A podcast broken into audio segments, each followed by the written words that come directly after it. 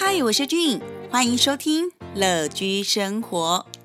很多人都知道我是一位崇尚极简主义的整理收纳师，所以在乐居生活的频道中，除了跟大家分享整理收纳的技巧，还有整理收纳相关的资讯，还希望让大家更加的了解，透过极简要如何运用在生活中的每一个面向。今天想要跟大家聊聊的是，我之前在自己的官网中有曾经发布一篇文章。我的那篇文章，它的主题是透过极简，你有重新认识自己的机会。怎么说呢？因为其实我之前有跟大家聊到，在极简的过程，其实就是在断舍离。无论是你做物品的断舍离，或者是你在生活中的每一个选择，其实都是自己跟自己。的对话，你要或不要，你喜欢或不喜欢，无论你今年几岁，我会建议大家以五年为一个单位，差不多五年就可以为自己生活周遭的所有物品来进行一次断舍离。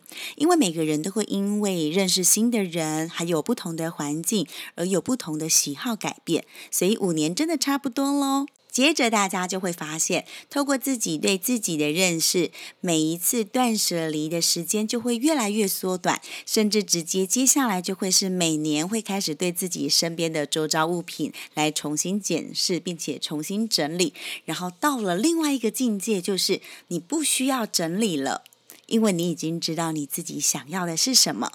那无论你是循序渐进的开始崇尚极简，或者你是像我一样，我很知道自己就是想要这样简单生活，所以我当初在接触极简之后，我在选择物品的这一个阶段非常的果断，然后就开始的可以了解到自己想要的什么，然后不想要什么。所以在这个过程，我并没有花很多时间。这可能跟个性有关，也可能跟对自我了解有关。如果你知道自己的喜好，那其实你在断舍离以及选择的这个过程就不会花太多的时间。其实这真的没有一个标准，所以在进行断舍离的这一段过程，自己开心最重要喽。那么在今天的这一集，就要跟大家分享三大步骤，同时也是三大原则。我们先从整理自己身边的物品开始，来好好的了解自己吧。三大原则的第一点，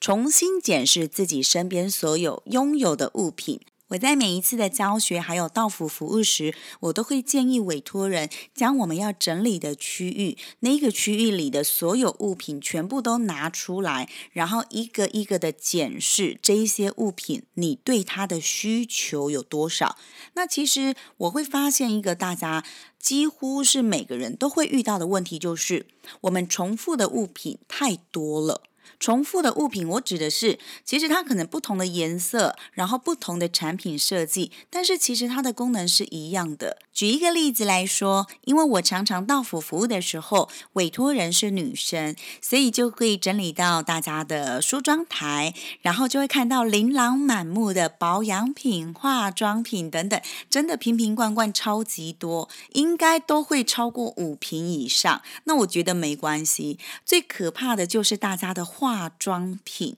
哦，Oh my god！我看过那个眼影跟口红啊，眼影可能有五盘以上，然后口红真的是十只手指头都数不完的那一种。然后看到这么多眼影的时候，我就会很纳闷，我会想说那些眼影到底什么时候可以用完？然后这么多的口红，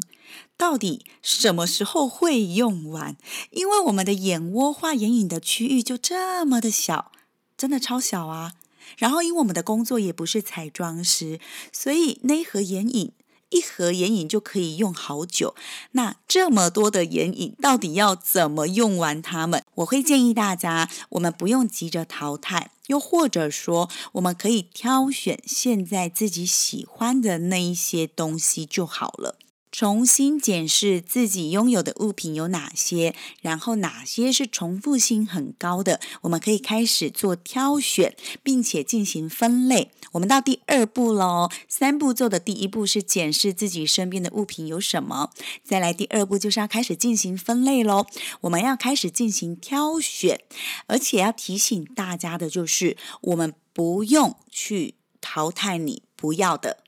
你有发现吗？重点来喽，不需要去淘汰你不要的，而是选择你要的。淘汰的你不喜欢的，你都不用去选，你直接从中去选择你要的就好了。就像我们每一次去逛屈臣氏或者是去逛百货公司专柜的时候，你一定是用选择，我喜欢这个颜色，我喜欢这一个设计，你不会特别去说，诶，我这个不要，我这个不要，那我不要这个，然后我开始挑选哪一个，我们就是选择自己要的就好了。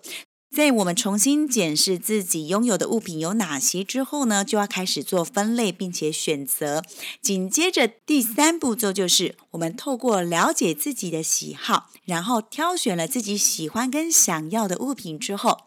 真正需要的东西，其实你会发现。真的不多，那真的也 OK，没有关系啊。物品的数量，这是个人的标准跟个人的喜好，我觉得这没有一定的绝对。但是我是希望可以透过节目让大家更加的了解，并且透过断舍离的这个过程，大家各自的去。做选择，然后以留下自己喜欢的物品跟自己喜欢的生活方式为大方向。希望大家可以透过乐居生活的节目，更加的了解自己。然后在下一集，我想要跟大家好好聊聊的，就是很多人以为极简主义者就是家里只有六件衣服、两条裤子。No，绝对不是这样子的。每一个人的标准都是不一样的，希望大家可以透过节目更加的了解自己的喜好是什么，然后我们的下一集节目再陆续让大家